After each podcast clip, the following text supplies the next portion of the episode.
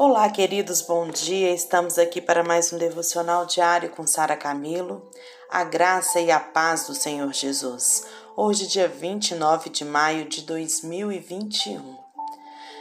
Hoje vamos falar o que você deseja ser: um religioso oprimido ou um discípulo livre? Quanto a mim, que eu jamais me glorie a não ser na cruz de nosso Senhor Jesus Cristo por meio da qual o mundo foi crucificado para mim e eu para o mundo. De nada vale ser circuncidado ou não. O que importa é ser uma nova criação. Gálatas, capítulo 6, cap... versículo 14 e 15. Vamos ainda falar da carta aos Gálatas.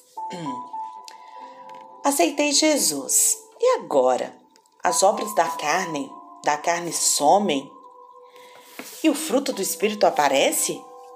Recebemos Jesus e tudo muda? É simples assim ou é mais complexo?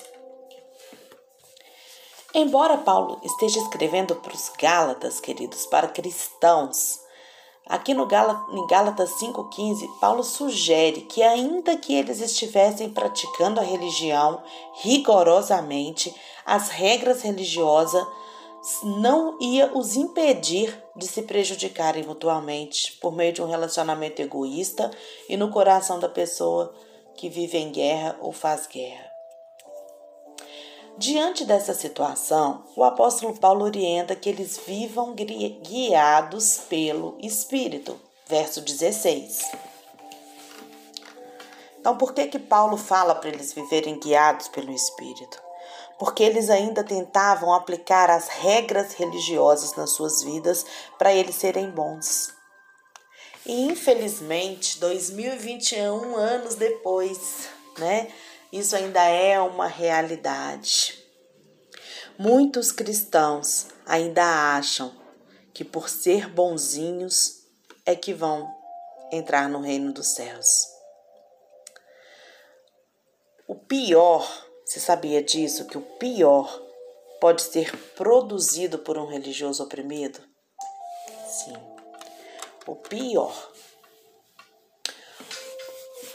Você já reparou que boa parte dos nossos sofrimentos e fracassos ocorre por alguma decisão que a gente tomou lá no passado? Muitas pessoas estão padecendo por causa do que fizeram ou deixaram de fazer. Muitos estão sofrendo certos males porque alimentam pensamentos e sentimentos destrutivos ou porque se permitem influenciar por pessoas ou por informações que se opõem à vontade de Deus. Cedo ou tarde, o que está no nosso coração, queridos, vai controlar a nossa vida. Cuidado!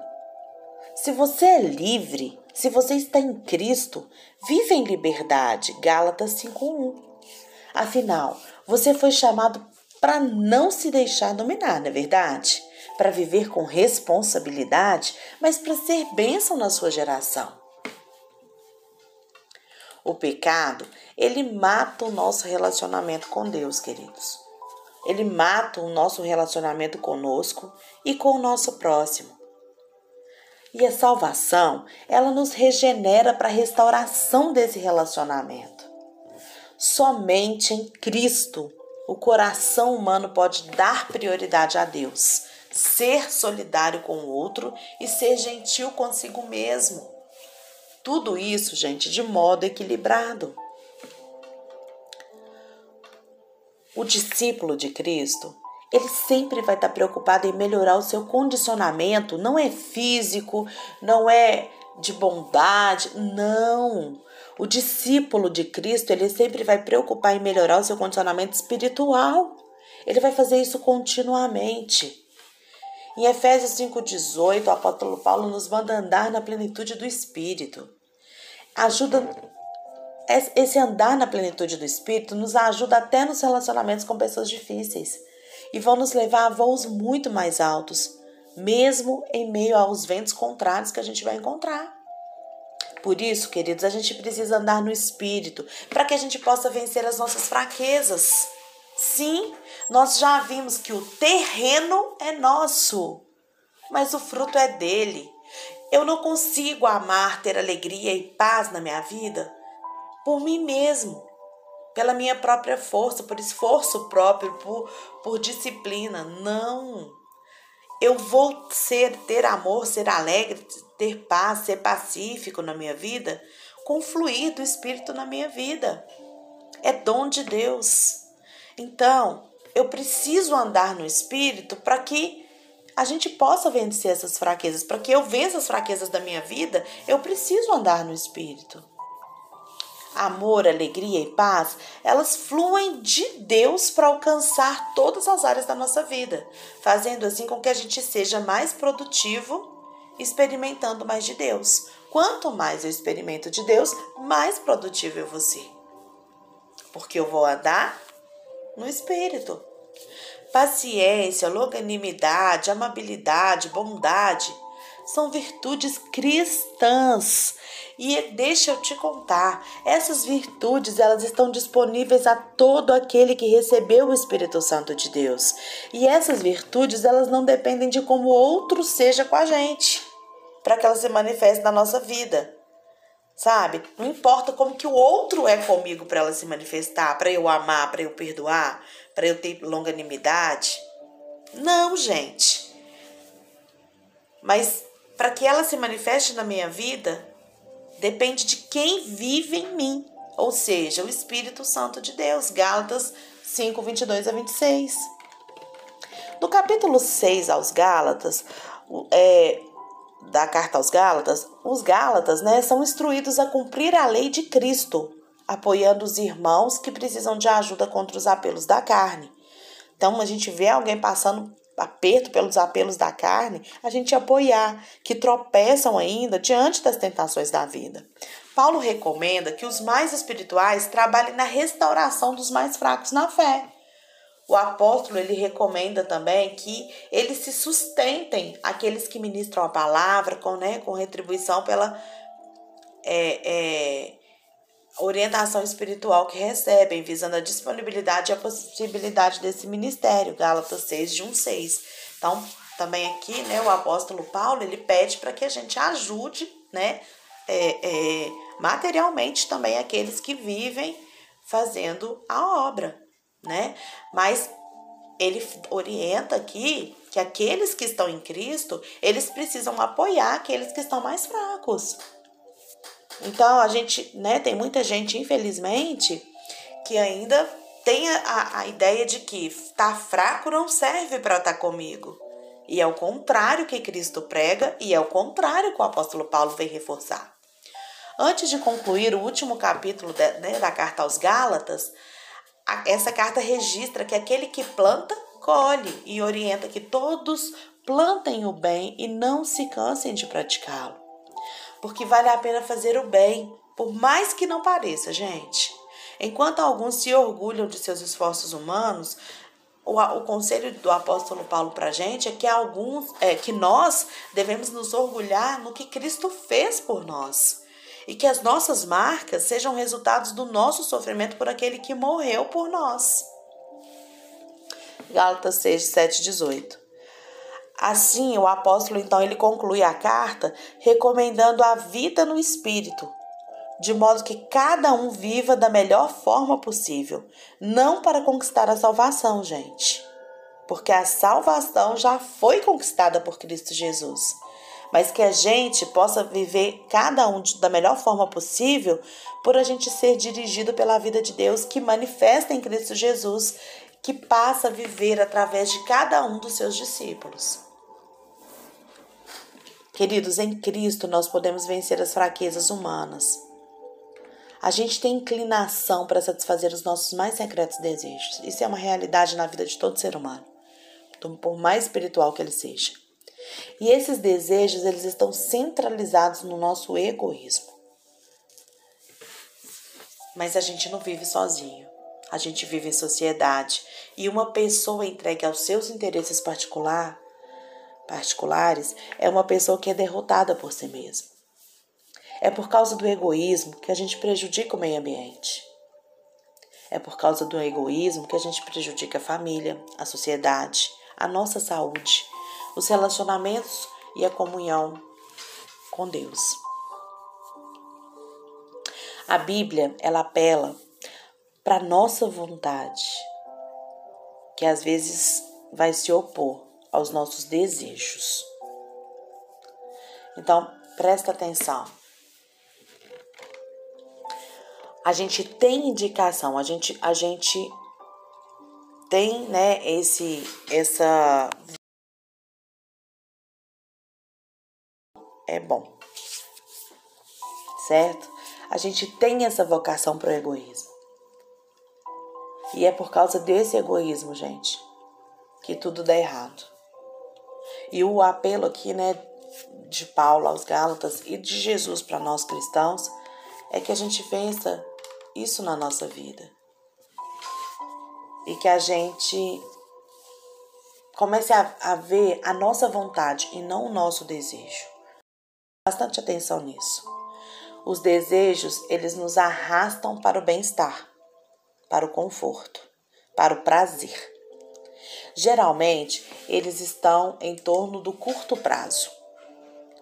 A vontade ela é um combustível para enfrentar o desprazer e atravessar o desconforto em favor do crescimento, da maturidade, do desenvolvimento, seja no âmbito pessoal, profissional, espiritual ou em qualquer outra esfera que, que vai requerer investimento e esforço. Entendeu isso aqui? O desejo ele vai nos arrastar para o bem-estar. Geralmente por curto prazo, a gente vai viver por curto prazo aquele momento e vai ter o resultado em curto prazo.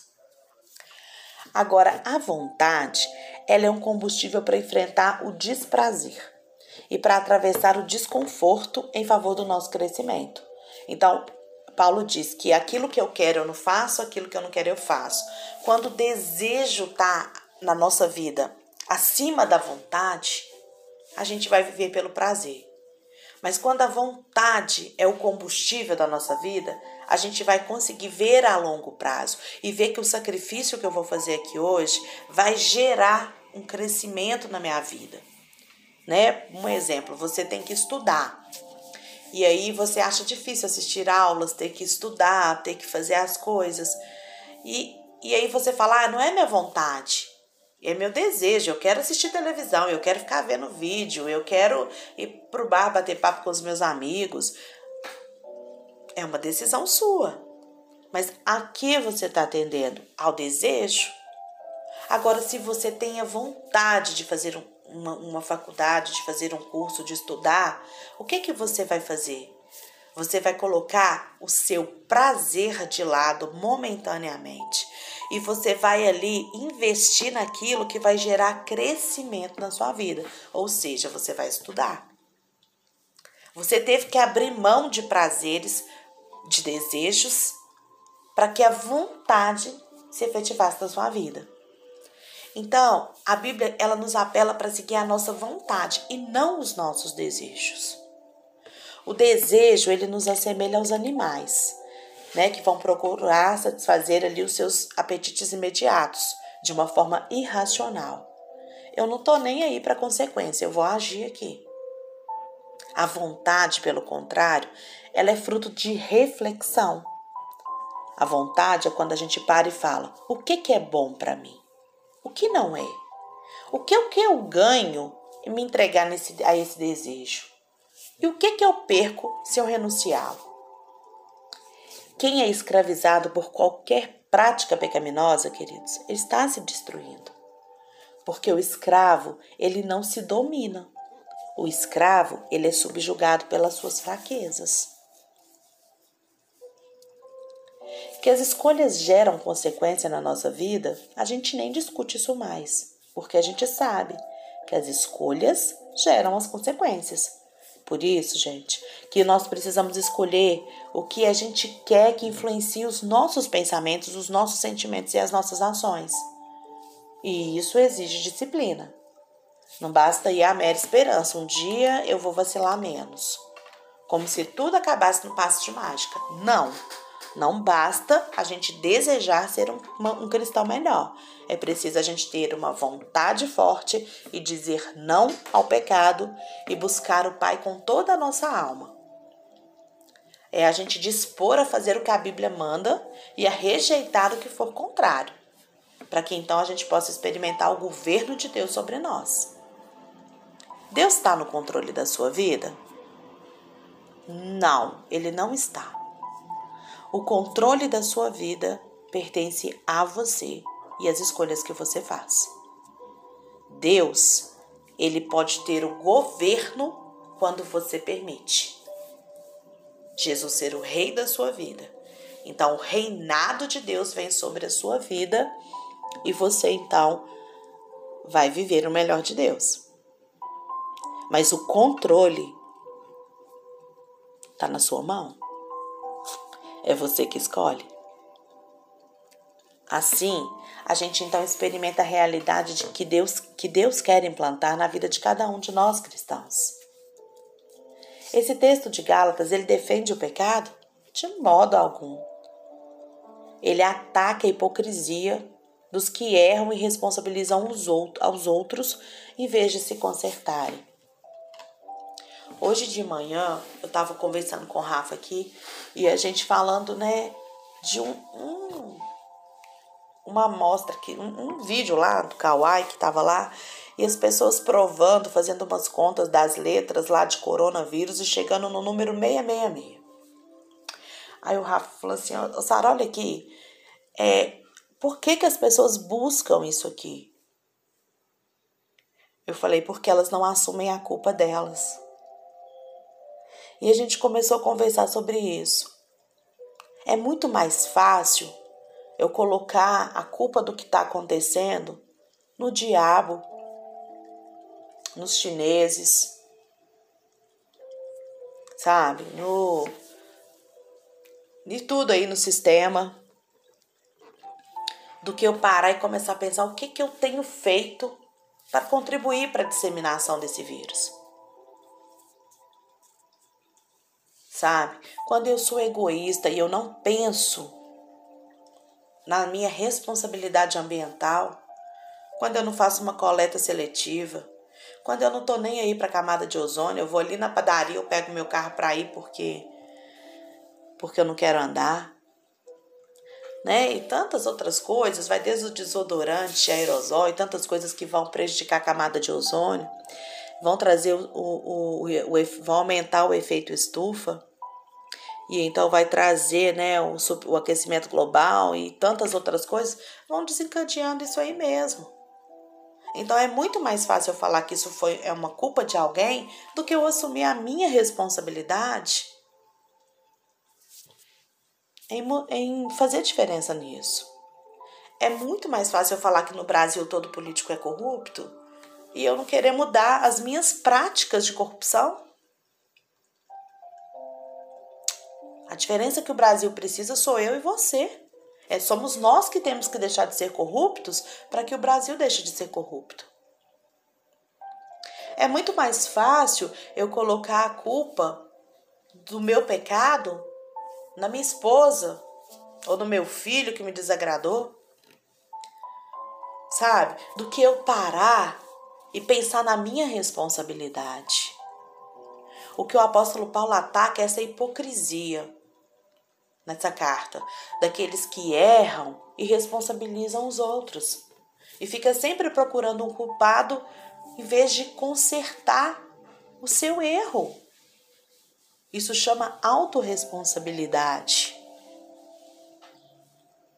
Esse discurso ele não propõe atacar de maneira nenhuma a autoestima de ninguém, gente. Pelo contrário, a gente precisa aprender a se amar, aprender a sermos com, né, a sermos bons com a gente mesmo. Até porque nós somos amados por Deus e é Ele que nos ama. A intenção aqui, gente, não é alertar você para a realidade do pecado e você ficar sofrendo com isso. Mas a intenção aqui é alertar você para a realidade do pecado que tão perto nos assedia.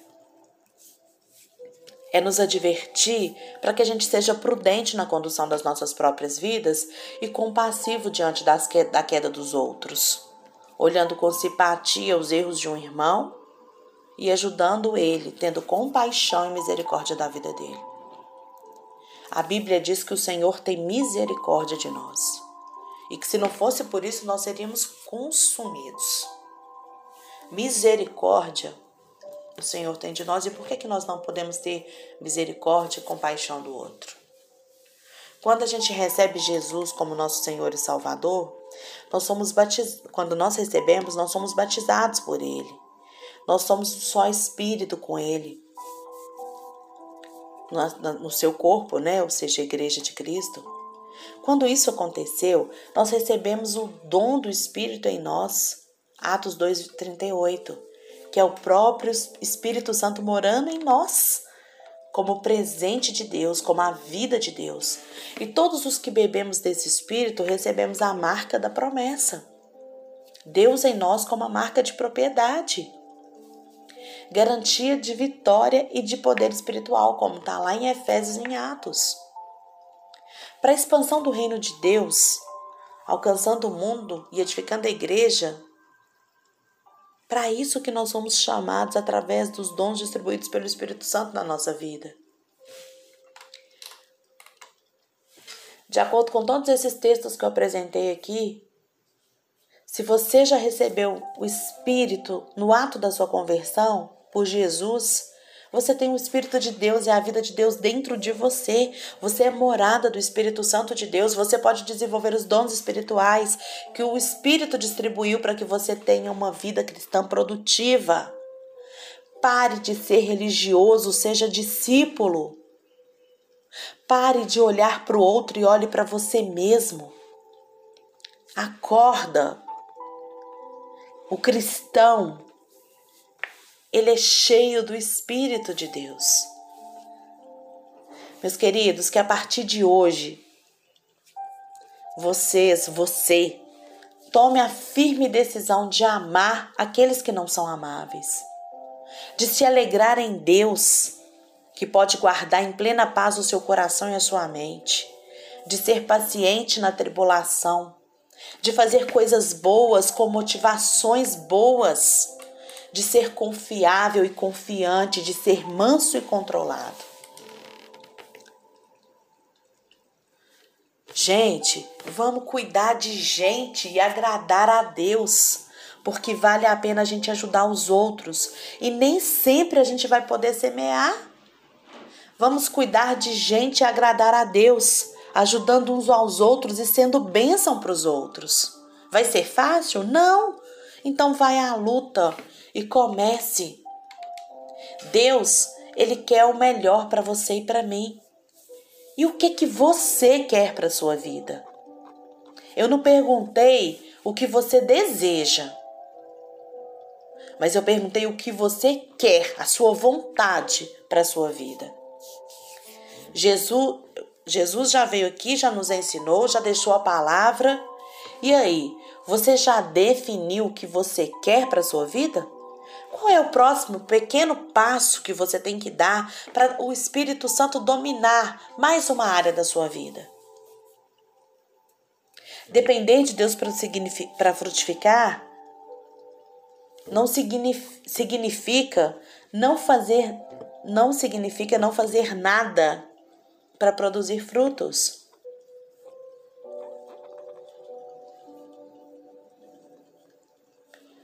Depender de Deus para frutificar significa deixar o seu terreno preparado para que ele produza esse fruto na sua vida.